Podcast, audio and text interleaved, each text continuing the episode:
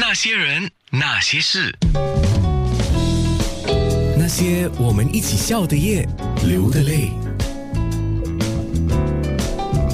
那些人那些事，我是曾国成。哎呀，我的妈呀！我访问到了曾国成了。梅梅问我，曾国成是谁带入行的？跟这个行业的缘分最早起源在我还在念大专的时候。那时候呢，刚好台湾很红那个节目叫《连环炮》，吃饭的时候七点到八点，这个每天带状的短剧节目，当时就因为机缘巧合，这就是缘分。学姐在里面当制作人，她就需要一些群众演员，她就回来学校话剧社找学弟妹帮忙啊，又便宜又好用，给我们大家露脸的机会，就这样子。哎，去了以后呢，认识了王伟忠，认识了芳芳，认识了顾宝明，还有我后来的恩师李国修，这就是机缘。最早我在二十出头岁，刚刚当兵退伍的时候，我以为以后我就是个演员，熟料。从短剧开始，在那个年代，其实你如果从哪边出来，大概就会被划分成哦，那你就是演短剧的，你就综艺的，跟戏剧的距离就越来越远。那没想到在综艺，哎，机会越来越多，阴错阳差的，真的始料未及，就变成一个综艺节目主持人。到现在还好，舞台剧一直没有断。陈哥提到李国修先生，我就记得李国修先生离世的时候就非常的感慨，也非常的惋惜。我记得你们说过的，会把李国修一生的志愿持续下去。嗯，当然，当你一朝踏上舞台，必定终身爱上他。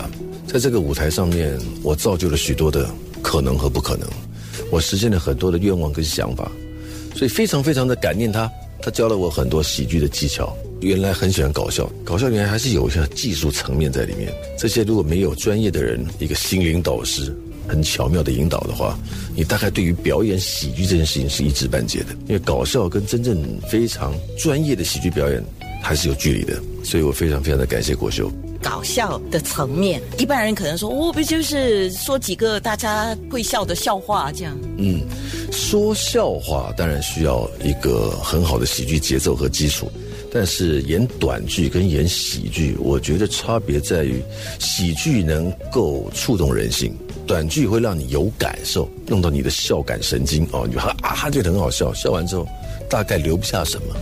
但一个精彩的喜剧会让你觉得它还有值得万味咀嚼的地方，甚至有些喜剧是很隽永的，你看久了以后，你还能够一思再想的是，哎呦有意思，笑着笑着让你若有所思的，我想这是喜剧最好的一个效果。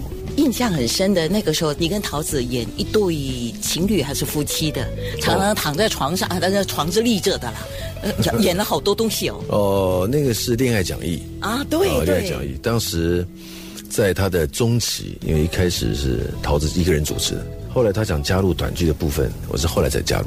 我非常喜欢那个节目，因为当时其实我不太会做谈话节目，尤其那节目常常必须要真实的面对自己的感情状态，你对感情的认知。然后要跟大家分享，在那之前我其实没有这样的习惯，我就是一个综艺节目的搞笑主持人，其实要分享心情，原来它是有难度的。我也很喜欢那个，哦，你也喜欢？我看了很多年。我做的是节目，你有什么不喜欢？你跟我讲一下好不好？呃，呃，实话是没有。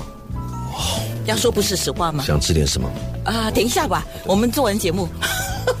那些人，那些事。